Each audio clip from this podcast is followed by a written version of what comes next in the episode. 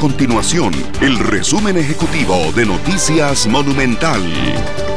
Hola, mi nombre es Fernando Muñoz y estas son las informaciones más importantes del día en Noticias Monumental.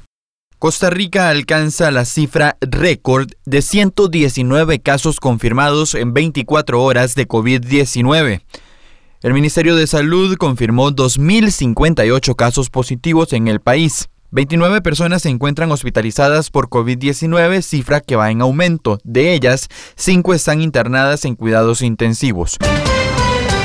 El Ministerio de Salud confirmó que se suspende la final del Campeonato Nacional entre Saprissa y Alajuelense por la pandemia del COVID-19. Además, aumenta la restricción vehicular, se posterga la fase 3 de reapertura y se activa una restricción comercial tras este aumento abrupto de casos.